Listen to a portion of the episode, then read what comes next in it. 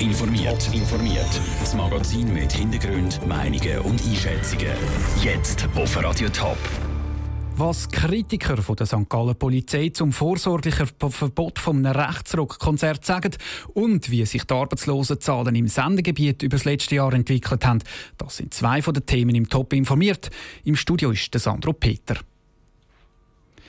Es hat die ganze Schweiz geschockt. Das Rechtsrockkonzert zu Unterwasser vom letzten Oktober mit über 5000 Neonazis. Dort hat es Kritik für die Kantonspolizei gehagelt. Jetzt hat die rechtsextreme Pnose angekündigt, wieder ein Konzert in der Schweiz zu organisieren. Die Kantonspolizei St. Gallen hat vorsorglich gehandelt und das Konzert im Kanton verboten. Raphael Wallimann hat bei den Kritikern nachgefragt, wie sie das finden. Nach dem Rechtsrockkonzert ist die Kantonspolizei St. Gallen aufs Gröbste kritisiert worden. Der Rücktritt vom Polizeikommandant ist sogar gefordert worden. Die Polizei hat härter müssen gegen die Rechtsrockkonzerte vorgehen, ist die Begründung gewesen. So wie es aussieht, ist die Kritik nicht spurlos an der Polizei vorbeigegangen. Die Kantonspolizei hat nämlich angekündigt, dass das neu angekündigte PNOS-Konzert nicht im Kanton darf stattfinden, obwohl PNOS noch nicht mal gesagt hat, wo das Konzert denn sein soll. Ein guter Entscheid, findet Pascal Perne von der Stiftung gegen Rassismus und Antisemitismus GRA. Aus unserer Sicht ist das sehr begrüßenswert. Es scheint, als hätte die Kantonspolizei sicher auch Lehren gezogen aus dem, was im Herbst im Kanton St. Gallen passiert ist und dass man jetzt vorsorglich aufgrund von der Gefährdung von der öffentlichen Sicherheit, wie wir können nachlesen, dass der Anlass verbietet, ist aus unserer Sicht natürlich sehr begrüßenswert. Die Stiftung GRA hat dann auch eine Anzeige gegen die Organisatoren der Rechtskonzerte im Oktober eingereicht.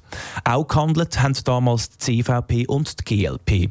Zusammen haben sie im Kantonsrat einen Vorstoß eingereicht, der verhindern dass es im Kanton widerseitige Konzerte gibt.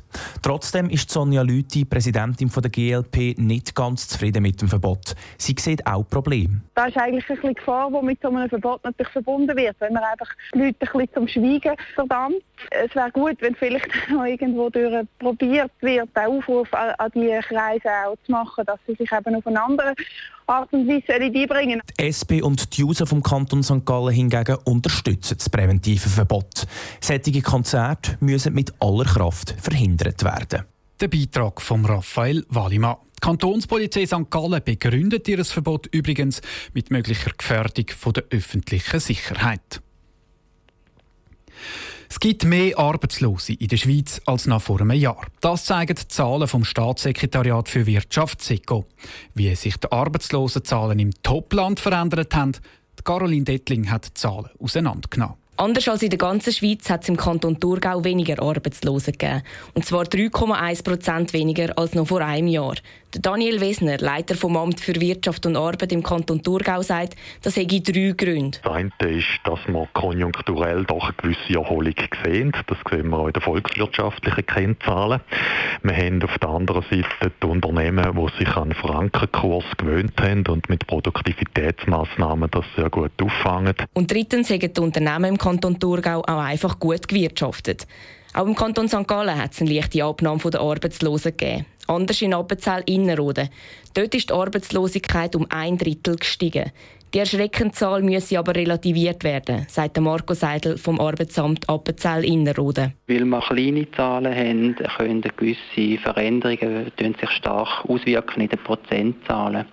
Mit 1,4 Prozent sind wir aber immer noch deutlich unter dem Durchschnitt der ganzen Schweiz. Und auch im interkantonalen Vergleich stehe Appenzell Innerrhoden damit gut da.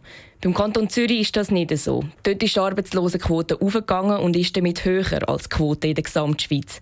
Das ist auf die Art der Geschäfte im Kanton Zürich zurückzuführen, sagt Irene Job vom Amt für Wirtschaft und Arbeit Zürich. Ein Grund ist, dass im Kanton Zürich viele Dienstleistungstätigkeiten sind. Nämlich vier von fünf Stellen sind im Dienstleistungssektor angesiedelt und die sind recht konjunktursensitiv. Also wenn die Konjunktur nicht so gut läuft, dann äh, reagieren die, äh, also gibt es dort auch Ausschläge. Keine grosse Veränderungen hat es im Kanton Schaffhausen gegeben. Dort ist die Arbeitslosenquote bei 3,5 Prozent gleich geblieben.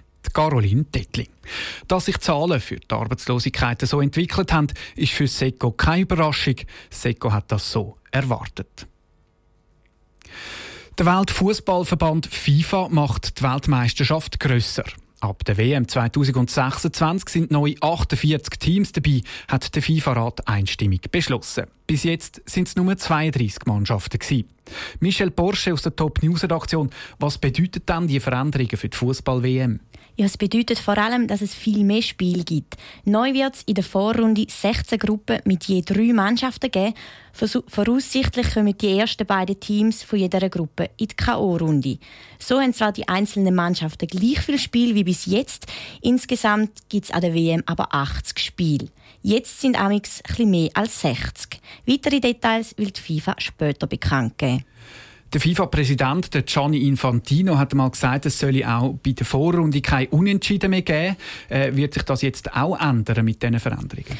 Ob man in der Vorrunde unentschieden auch mit Penaltyspiel soll beenden, steht noch nicht fest. Auch die Verteilung der Startplätze unter dem Kontinent ist noch nicht klar.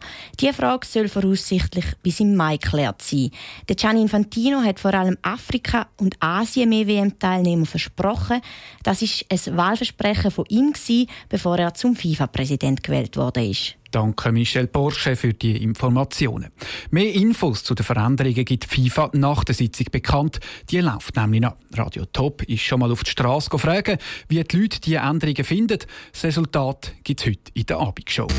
Top informiert, auch als Podcast. Mehr Informationen gibt es auf toponline.ch.